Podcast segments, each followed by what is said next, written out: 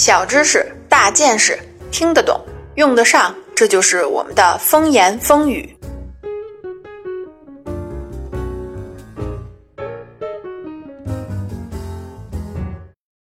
大家好，欢迎收听风言风语。今天啊，我们接着辟谣。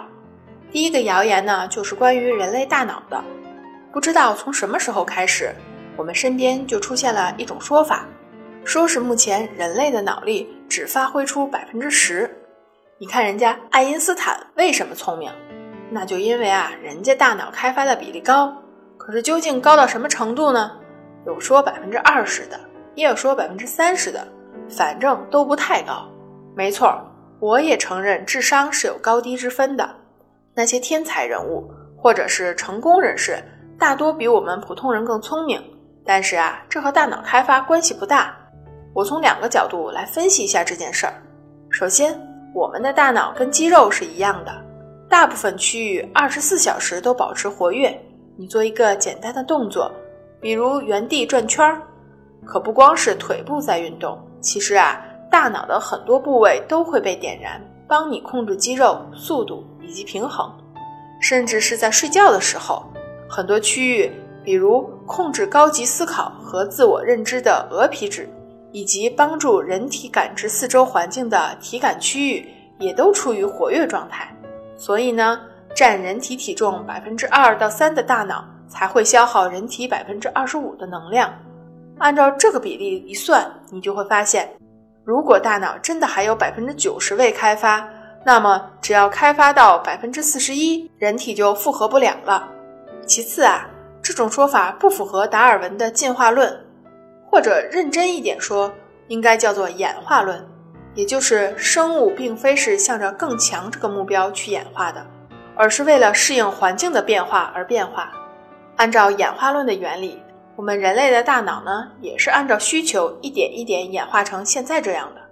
我们之前的节目里啊也提到过，就为了这个大脑袋。人类付出了巨大的，甚至是惨痛的代价，不仅耗费能量，而且战斗力下降，还导致人人都变成了早产儿。在这种适者生存的大前提下，如果百分之九十的大脑根本就用不上，那它也根本就不会被演化出来。如果你听明白了，或者认同我以上的观点，那么就要好好反思一下了：为什么当初我们会相信这种鬼话呢？嗯，恕我直言吧，就是因为懒，而且啊还懒成习惯了，凡事都想找捷径。具体来说呢，人们愿意相信这种谣言的原因大致分为两种。第一种就是想变聪明，又不想看书学习，怎么办？那就去相信这套理论呗，相信通过简单的技术手段就可以激活大脑潜能，花点钱就能解决的问题啊，那都不叫问题。反正市面上有各种健脑、补脑、开发大脑的药物和课程，只要你愿意花钱，可以挨个试一遍。这些东西最大的共同点，也是最吸引人的地方，就在于不用动脑，特别适合那些想躺着喝碗鸡汤就变成功的人。第二种啊，在社会心理学领域叫做自我妨碍，也就是因为害怕失败而采取各种方式阻止自己成功，比如说。明天有个考试，你觉得自己可能过不去。现在开始看书啊，虽然有点晚了，但是呢，肯定比不看强。这个时候你会怎么办呢？可能啊，有些朋友会老老实实去看书，能补上多少就补多少，这其实是非常好的心态。但事实上啊，会有不少人选择不看书，彻底放弃。原因就在于，如果他选择看书而最后没过，他就只能告诉自己。我是个笨蛋，而他选择不看书，考试没过，那他还可以安慰自己说：“我不是笨，我就是没复习。如果我要是复习了，绝对能过。”而我们刚才说的那种大脑理论，不就恰好是这么一种自我妨碍的绝佳工具吗？一个人不愿意努力，就可以跟自己说：“我就是没有好好开发我的大脑。如果我一开发，保证比电影《超体》里的斯嘉丽·约翰逊还厉害呢。”你还别以为这是少数人的心理，据说啊，在美国有百分之六十五的人相信这套理论，比相信达尔文演化论的比例还高呢。由此看来，给自己的失败找理由还是个技术活呢。这眼看就要到年底了，万一回家碰上亲戚问我工资多少，有没有男朋友，啥时候结婚，我该怎么回答才能显得有理有据又高大上呢？各位小伙伴，快来关注我们的微信公众账号，把你的妙招告诉我。文章下方回复或者啊后台留言都可以，兔大王最后会选出一个最佳答案，送他巧克力礼盒一套，好好感谢他的伶牙俐齿。好啦，继续听节目，总结一下我以上的观点吧。一，不是人脑只开发了百分之十，而是我们对大脑的了解还很少。二，越是害怕承认自己笨，什么努力也不做的人越容易变笨。三。想要变聪明，只有勤思考、多动脑这一条路。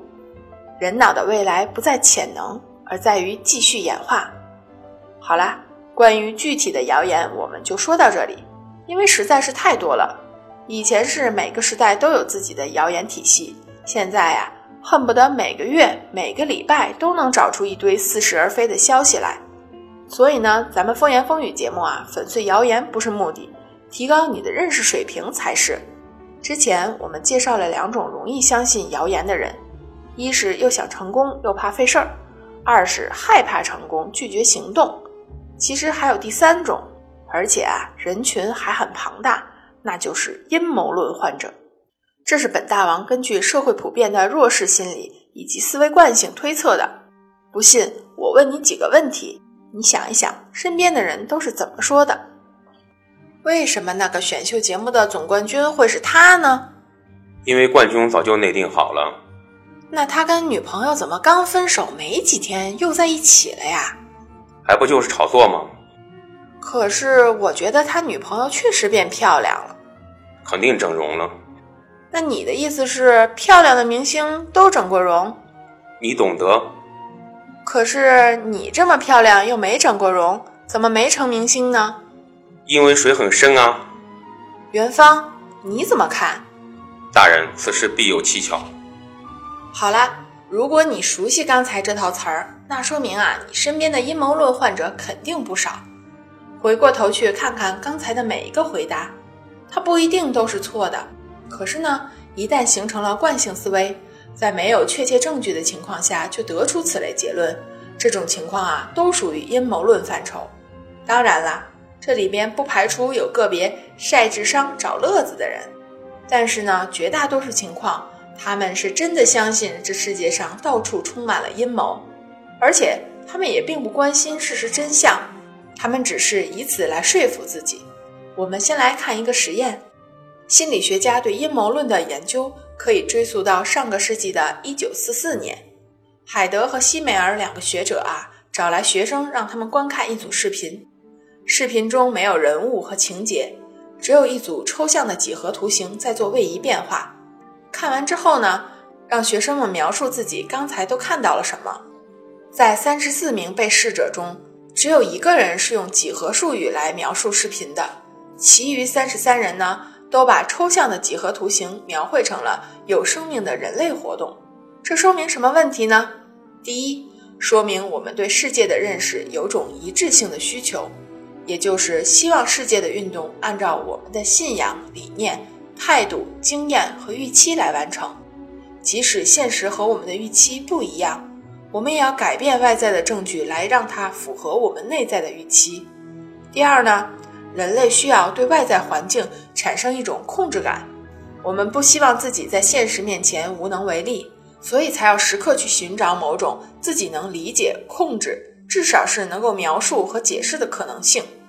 对于这个问题啊，我目前啊还真没什么好的办法，因为阴谋论的逻辑是一个循环。如何证明有阴谋存在呢？你看现象就摆在那儿啊。那么如何解释现象呢？因为有阴谋啊。这在逻辑学里呢叫做循环论证。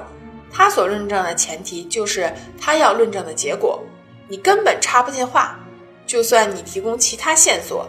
也会被认为是阴谋的一部分。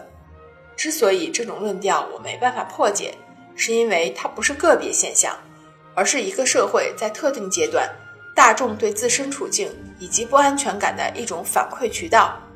从个人角度讲，这当然是有问题的。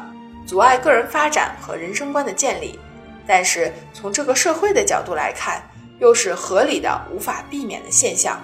所以啊，我没打算通过一档节目就去改变阴谋论患者的思想。我只是衷心的希望我们的听众能够避免变成这样，因为阴谋论并不能拆穿阴谋，也不能让这个世界变得更好。但是理性的思维和坦荡的胸怀却可以做到。我们今天的节目就到这里，下期再见。